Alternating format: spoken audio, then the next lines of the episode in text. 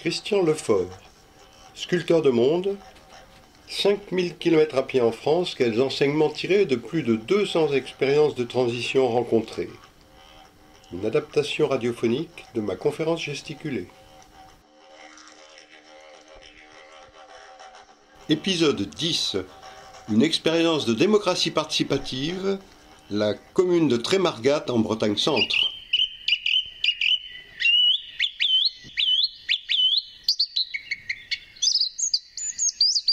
Je n'avais jamais entendu parler de Trémargat avant d'arriver dans la Kreisbreise, la Bretagne Centre, à mi-chemin entre Auray, Bretagne Sud, et Lannion, Bretagne Nord.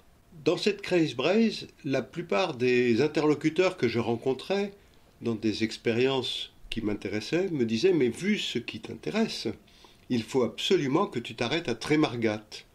Alors je suis regardé sur Internet, et là j'ai vu qu'il y avait deux articles un article de Lacroix et un article de Bastamag qui, tous les deux, présentaient Trémargat comme un laboratoire d'initiative citoyenne. Je me suis dit, là, il n'y a pas le choix, il faut que j'y passe. Et c'est ainsi qu'en marchant, un dimanche soir, je suis arrivé à Trémargat, tout petit village d'un peu plus d'une centaine d'habitants. Et là, je suis allé directement au café, qui est devenu un café associatif il y a quelques années. S'il n'y avait pas eu cette solution, le village n'avait plus de café comme la plupart des petits villages en France aujourd'hui. Tout de suite, je suis très bien accueilli par Agnès euh, qui me dit bah, Bien sûr, tu pourras dormir au gîte associatif. Et dès qu'elle sait ensuite ce pourquoi je marche, elle me dit bah, Dans ce cas-là, à l'entrée du village, est-ce que tu as vu qu'il y avait une fête? J'ai dit Oui. Eh bien, c'est Bruno qui est un agriculteur qui s'est installé il y a un peu plus d'un an. Et tout le village l'a aidé pour s'installer, alors il remercie, il fait une fête. Vas-y, tu pourras prendre contact avec euh, tous ceux que tu as envie de rencontrer. Je vais donc chez Bruno, et quelques minutes après y être arrivé, je fais connaissance avec Yvette, la mère du village, qui tout de suite me donne rendez-vous pour le lendemain matin et me conseille de rencontrer un certain nombre d'autres personnes avant de la voir en fin de matinée.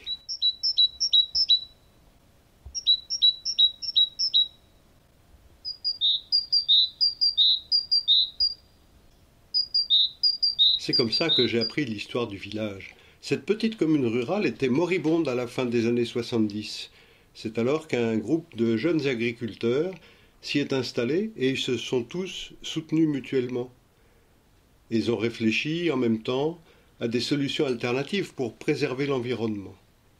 Yvette, avec son mari François, a fait partie de cette première génération. Ils se sont installés avec un élevage de moutons et la dynamique était lancée à ce moment-là et d'autres professions sont venues s'installer, un coiffeur, un potier, et plus récemment un paysan boulanger.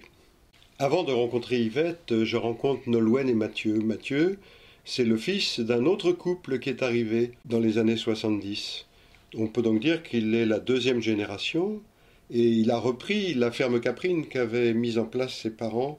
Il me raconte l'histoire du village. Il me dit, tu peux imaginer euh, que l'arrivée dans un petit village en train de mourir, de six couples dynamiques, bah, ça s'est traduit de façon tout à fait naturelle par le fait que dans les années 80, ils ont pris la mairie. Ils ont pris la mairie, mais tout de suite, ils se sont engagés à changer quelque chose. Déjà, chacun des maires successifs s'est engagé à ne faire qu'un seul mandat, de façon à ce qu'il n'y ait pas de personnalisation du pouvoir. Ensuite, la façon dont est élaboré le programme municipal. Il y a une première réunion où viennent quasiment tous les citoyens, 70% des électeurs. Et ces électeurs viennent dire ce qui les choque, ce qui n'a pas été et ce qu'ils désirent pour le prochain mandat. Et à ce moment-là, on va demander à des volontaires de se réunir pour préparer un programme après avoir entendu toutes les remarques, toutes les attentes des uns et des autres. Et le programme revient devant l'Assemblée citoyenne et c'est discuté jusqu'au moment où on peut dire qu'il y a une sorte de consensus sur le programme à mettre en œuvre qui devient le programme municipal. Et à ce moment-là, on va demander des volontaires qui ne sont pas forcément les mêmes pour euh, soutenir ce programme, pour le mettre en œuvre lors des prochaines élections. Et bien entendu, une fois que la municipalité est élue, eh bien chacun des points du programme fait l'objet d'un projet et le projet est porté par la municipalité dans le cadre d'une euh, commission extra-municipale. Et petit à petit, le projet devient totalement extra-municipal. Ça a été le cas, par exemple, euh, pour euh, le café dont, tu m'as parlé tout à l'heure, où tu es, mais ça a été le cas aussi pour l'épicerie, l'épicerie associative. Il n'y avait plus aucun commerce depuis déjà un certain temps. Donc, sous l'impulsion des citoyens et de la mairie, il y a une association en nom collectif, dirigée par une douzaine de personnes, qui ont chacun leur rôle. Il n'y a pas de président. Et euh, voilà, et, et elle marche, elle marche bien.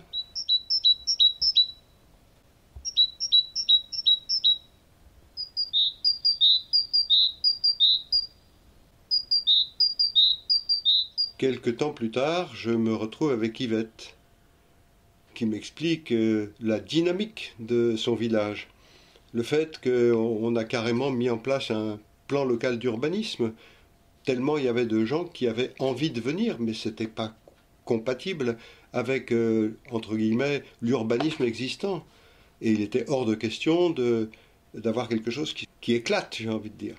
Elle me dit qu'ils ont aussi créé une SCI, société civile immobilière, soutenue par la municipalité et qui rachète toutes les terres dès lors qu'une terre est disponible. Et ça permet par contre à la municipalité de dire bah tiens, le paysan boulanger, il aurait bien besoin d'avoir un peu plus de terre, on va lui en louer une partie via la SCI. Et je voudrais ajouter que pour améliorer notre environnement sans augmenter les impôts, nous organisons régulièrement des chantiers collectifs pour la gestion des haies et des petits bois par exemple, ou pour l'aménagement de la place du village. Tous y sont conviés et participent bénévolement. La municipalité offre un repas qui est préparé par le café associatif. Donc le tout dans le tout, cette commune qui était en train de mourir dans les années 70 est maintenant devenue la commune la plus jeune de toutes les côtes d'Armor, avec euh, sans arrêt de nouvelles activités qui viennent s'y installer.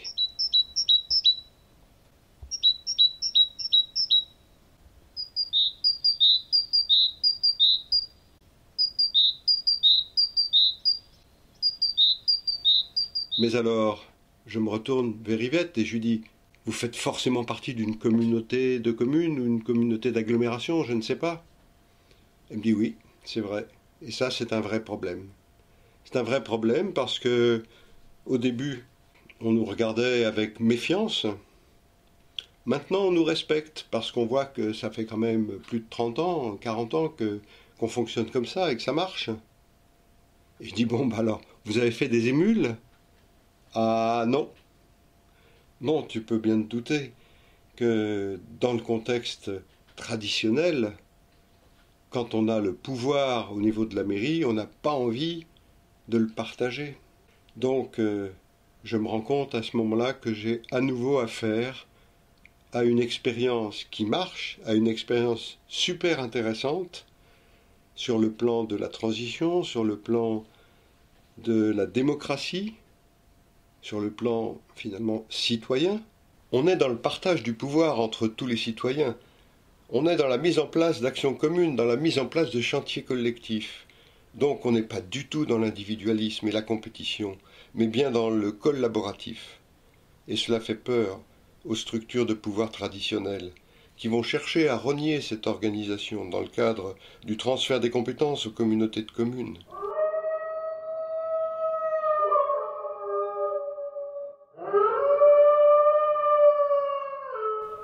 Me pose alors la question, cette expérience est-elle transposable? La réponse, sûrement pas telle qu'elle, dans des collectivités locales plus importantes. Mais qu'est-ce qui empêche les maires, quelle que soit la taille de la commune, de ne faire qu'un seul mandat? Qu'est-ce qui empêche la mise en place de chantiers collectifs ou d'espaces citoyens pour élaborer les programmes? Rien. Si ce n'est la peur de partager le pouvoir et celle de développer des actions communes en dehors de la sphère marchande. Et pourtant, j'ai rencontré d'autres expériences, il en existe d'autres. Je citerai celle de Faux-la-Montagne dans la Creuse, que je ne développerai pas ici, mais où plusieurs communes sont déjà depuis plusieurs dizaines d'années porteuses des mêmes valeurs que Trémargat. Elles font partie de la même communauté de communes. Donc c'est possible. Mais je dois noter que les deux exemples que j'ai cités, Trémargat et Faux-la-Montagne, sont toutes les deux situées dans des territoires que l'on appelle ceux de l'hyper-ruralité, qui n'intéressent absolument pas l'agro-industrie et tous les tenants du système de production et de financement dominant. Voilà. Dans le prochain épisode, je parlerai des Fab Labs et autres expériences de tiers-lieux. À bientôt.